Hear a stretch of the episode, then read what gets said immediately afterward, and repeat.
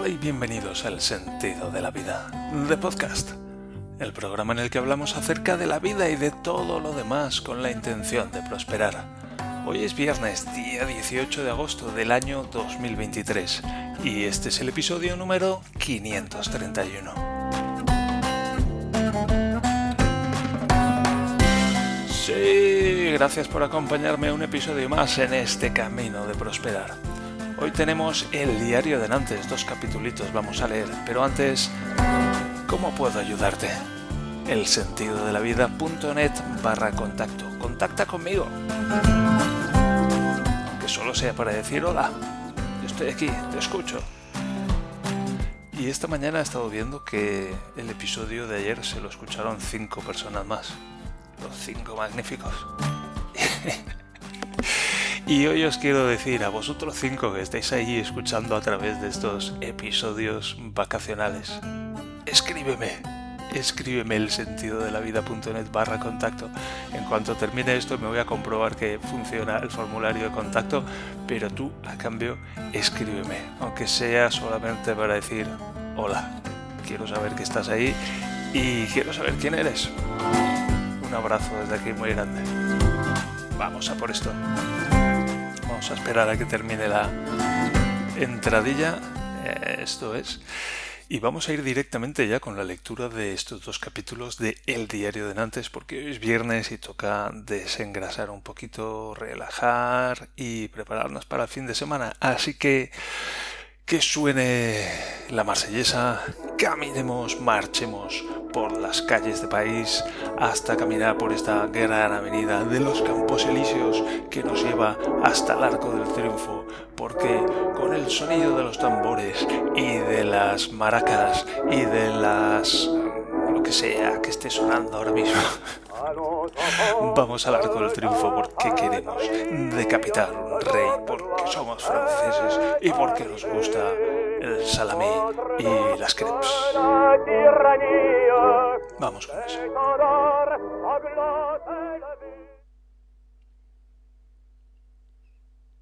6 de diciembre de 2001. Pocas cosas pasan últimamente. Un poco al margen de la vorágine vital de las españolas, lo que hace levantarse a las 10 de la mañana en lugar de a las 7, y embebido en la pasividad de los gabachos de mi promoción, he conseguido pasar lo que llevo de semana de una manera pacífica, acostándome antes de medianoche y levantándome como si no me hubiera pisado un camión. Y la verdad es que se agradece, me gusta el feeling. El trasnochar y la juerga está muy bien, pero cuando uno tiene que fichar a las ocho de la mañana todos los días, las cosas se ponen cuesta arriba. Ahora esta estoy currando en el laboratorio, y a base de bien. Estamos haciendo todos los planos para ver cuánta ferralla hay que tirar y ver la pasta que le va a costar al cliente solo las piezas que tenemos que fabricar nosotros. El invento le va a salir por un pico. Creo que el tema está por las trescientas mil pelillas, pero todavía quedan cosas por perfilar, así que ya veremos. De todas maneras, mucho más barato que los productos de la competencia, oiga, y no vea cómo va la bar de blanco. Este fin de semana no, el siguiente, el sábado, es día de puertas abiertas en el ICAM. Eso, traducido al cristiano, significa que pringamos de 10 de la mañana a 5 de la tarde, preguntando por qué y cómo nos van a hacer currar con semejante impunidad y desprecio un sábado, y aduciendo que en España, la tierra de donde yo vengo, país del sol perenne, del fari y del cachondeo, el sábado es tan sagrado como el domingo o más, me dicen que en realidad ese día nos lo cambiaron por un viernes de hace un mes en el que hicimos puente. Joder con los señores, qué espléndidos. Según me han contado, hay que estar haciendo el paripé en el laboratorio y vienen los críos con sus padres y entonces les enseñas lo que estás haciendo y lo bonitos que son los planos y lo de puta madre que es ser ingeniero. Se trata básicamente de captar ganado para la secta.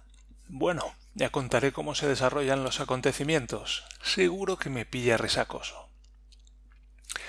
El frío aquí ha bajado, pero la humedad relativa en el ambiente se mantiene en un 100% permanente. Técnicamente no llega a llover, sino que las gotas de lluvia se mantienen en el aire esperando a que pases y te las lleves. Debe de ser por eso que los de aquí dicen que no llueve tanto. Ni falta que hace, con un clima así, ¿quién quiere lluvia? Las españolas veterinarias se largan a España a hacer los exámenes de diciembre. No vuelven hasta después de Navidad, pero Navidad de la buena, con Reyes Magos incluidos. No sé si lo he comentado, pero el día 2 ya estoy de vuelta aquí. A mí me viene Papá Noel y además rapidito. Esto es currar y lo demás son cuentos. Que me expliquen a mí qué tiene de Erasmus mi beca. Las españolas veterinarias, en cambio, se piran ya a hacer sus exámenes de diciembre y no parece que el hecho de que se vayan a perder un mes de clases en francés aquí les haga inquietarse demasiado. Al menos a mí no me lo parece. Yo pierdo, me pierdo yo un mes de electrónica industrial en Gabacho y me pego un tiro. La que se iba hoy me ha llamado para despedirse y todo, un detalle teniendo en cuenta que llevábamos un par de semanas sin vernos. Quizá lo ha hecho porque sabía que me iba a levantar de la siesta. Un detalle al fin y al cabo. Últimamente no sé cómo estaban yendo al Carrefour, pero desde que ya no voy con ellas mis compras se reducen a veinte minutos y ya no me tiemblan las piernas cuando se me acaban los cereales. Y es que hora y media de turismo por el Carrefour agota hasta la mente más disipada. Una maravilla esto de ir de compras. He estado unos días sin red. La causa, a un payo de la residencia le han descubierto unos filmes de tías guarras en bolas. Por fin ha salido a relucir la fe de Catholic del ICAM y la censura se ha impuesto al sentido común. Por lo visto el tío tenía unas peliculillas guarras, film de cul, dicen aquí, pelis de culos, compartidas en la red de la residencia al muy capullo que lleva cuatro años aquí y que ya debe de saber cómo se las gastan, no se le ocurre más que ponerlas a la vista del barbudo, que por lo visto también hace de cibercop en sus ratos libres. Este tío no para, que lo fichen para el labo. el resultado ha sido que nos han cortado el cable durante un par de días. A todos. Preguntando por qué a todos, me han vuelto a soltar el socorrido sé. Así son las cosas que parece una expresión destinada a explicar los misterios más insondables del universo. Esto es peor que en mi escuela. Aquí tienen asimilado el sé comme ça y con ese lema tragan con todo. Yo me pregunto que si el tío de las guarras, con veintidós tacos, encerrado en un campo de nabos como es esto, no puede tener unas peliculillas para su disfrute personal, entonces apaga y vámonos. Seguro que hasta nos ponen bromuro en la comida de la cafetería, aunque yo no he notado nada. Quizá las uñas de los pies me crezcan más rápido que antes, pero probablemente sea que hace un mes que no me las puedo. Bueno, a falta de nada mejor que contar, diré que creo que acabo de cenarme el filete de alguien. La verdad es que no sé si era mío o de otro, pero ya me da igual. Creo que era mío, porque compré también unos huevos, creo recordar, tengo lagunas, y tanto el filete como los huevos estaban en la otra punta de la nevera cogidos de la mano. Nunca me ha faltado nada, pero no es la primera vez que mis cosas van saltando de estante en estante en busca de un hueco en el que echar raíces. Alguna cosa casi me echa raíces en la nevera, no es un hablar por hablar. En todo caso, solo me ha visto jalarme el filete el rarito, y a ese no le he visto hablar con nadie, así que hoy paz y mañana lavo, digo gloria. La otra posibilidad es que el filete fuera del rarito.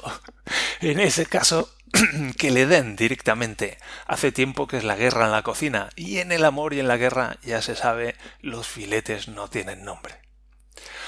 Postdata. Tras posteriores indagaciones, he resuelto el asunto.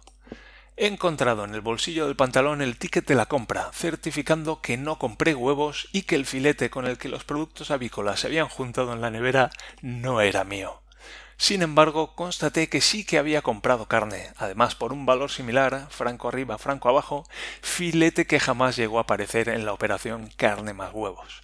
El resultado final, filete al buche, uno por otro, y restauración de huevos a su lugar original al abrigo de miradas ajenas, de manera que nadie sea capaz de atar cabos. El crimen perfecto.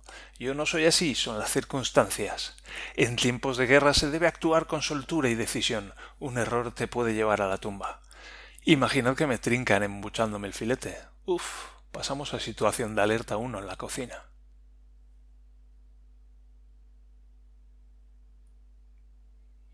9 de diciembre de 2001.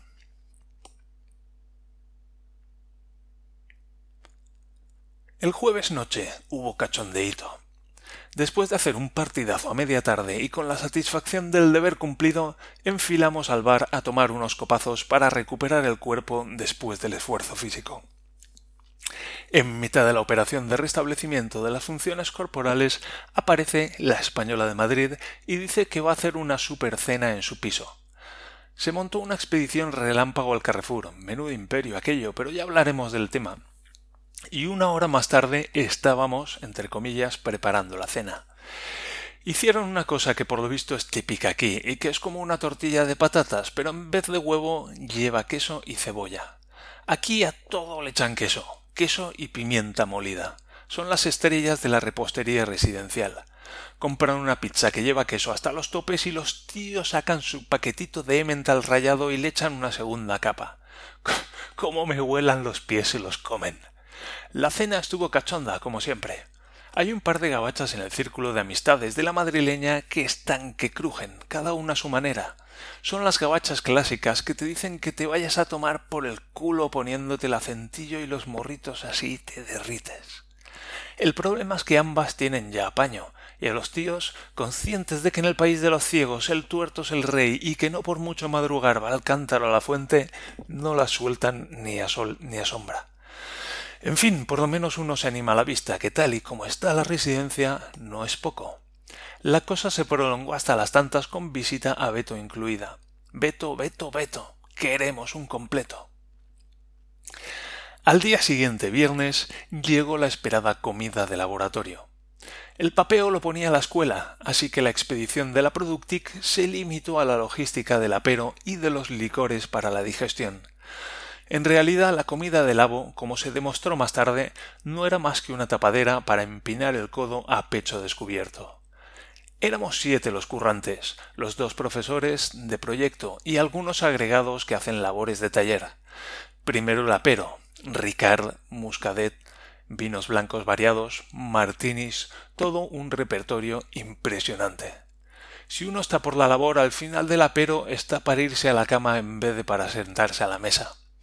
La mayoría de profesores, casi todos con propensión a la ascensión de colores a los carrillos durante la ingestión de derivados del alcohol de quemar, se sentaron a la mesa con amplias sonrisas y ganas de cháchara. Así que la cosa fue un descojone. Por cierto, aquí el vino tinto siempre es de Burdeos, no importa la marca ni el color de la etiqueta. Yo creo que les toman el pelo y que es de Villabotijos de abajo, aunque normalmente no está malo. El caso es que cuando salimos de la comida estábamos todos para una siesta de la muerte, pero había que ir a hacer el paripé al laboratorio cuatro horas más.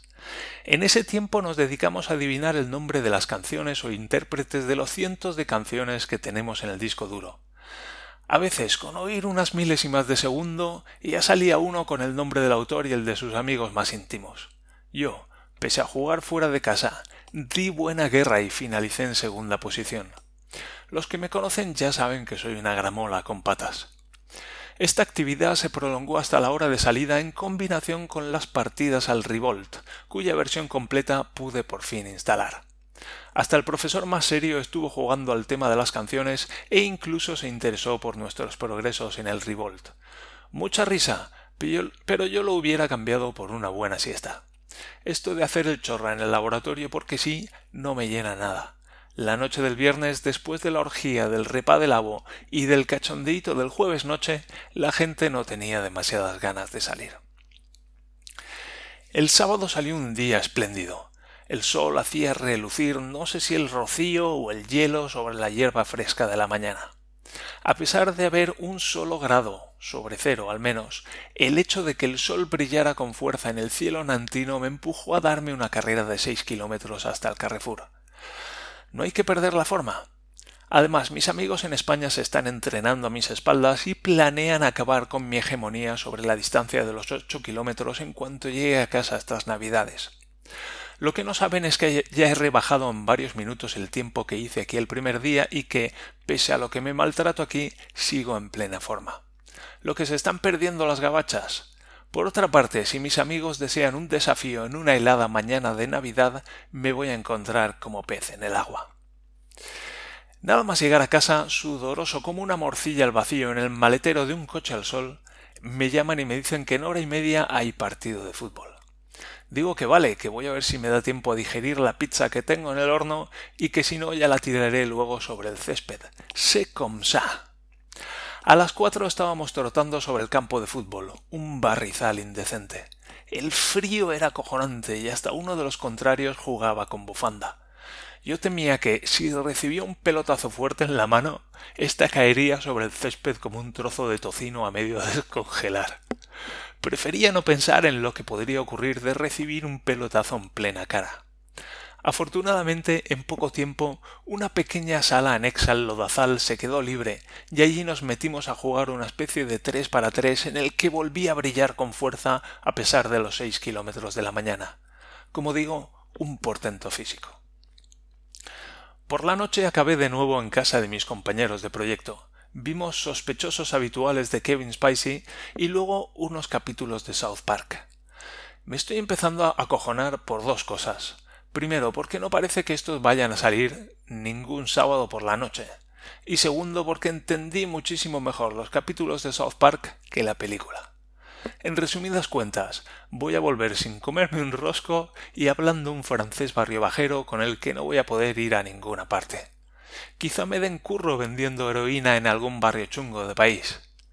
Igual saco más pasta que de ingeniero y vivo mejor. Antes de la peli vimos la erección de Miss Francia 2001. Montan un sarao de la hostia, mucho peor que en España. Según me comentaron, es la emisión más vista del año en el país, incluso por encima de la serie esa en la que el David Hasselhoff es un detective nocturno. Por cierto, ganó Miss Lyon, y la verdad es que lo merecía la chica. Sobre lo de salir o dejar de salir a buscar el pan nuestro de cada día, la verdad es que tengo que admitir que me estoy haciendo la idea de que estoy aquí para mejorar mi francés más que para otra cosa. Por otra parte, con cerca de cero grados en la calle, las ganas de salir se le van hasta el más pintado.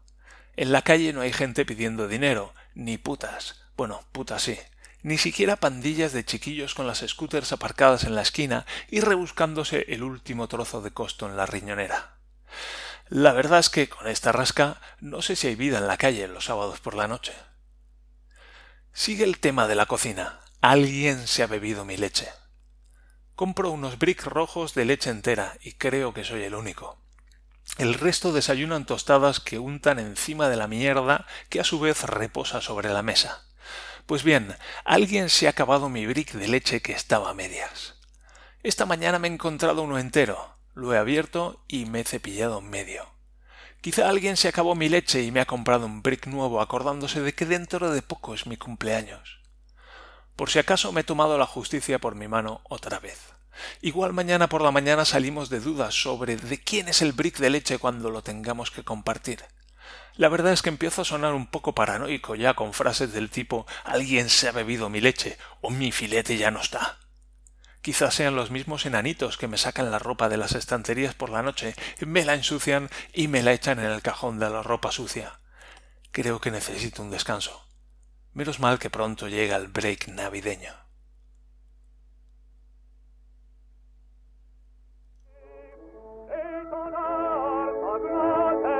Sí, con esto ya tenemos la lectura del diario de Nantes.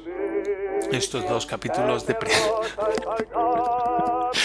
Estos dos capítulos de principios de diciembre donde, bueno, pues ya estaba yo allí bastante metido en harina y con, esos, ese repunte de las hostilidades en la cocina. En fin, bastante, bastante divertido como las estudiantes de veterinaria se largaban a pasar todo el mes de diciembre a España y bueno, pues yo seguí ahí, pum, pum, pencando y el día 2 de enero, 2 de enero, estaba allí de vuelta otra vez.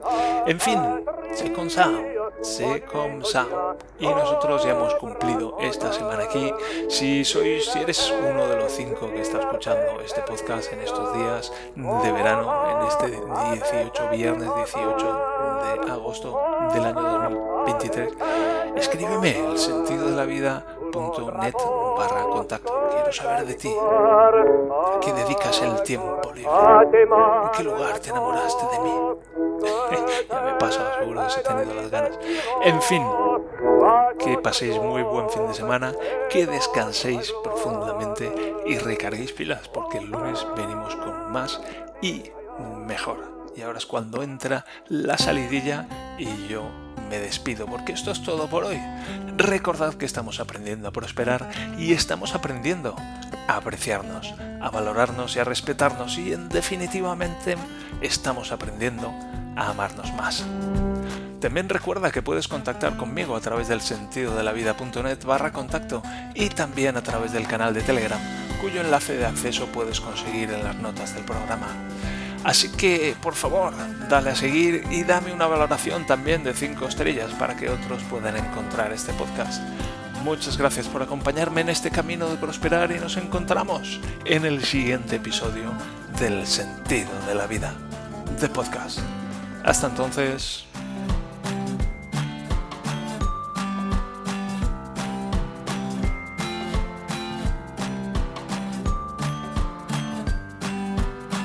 Adiós.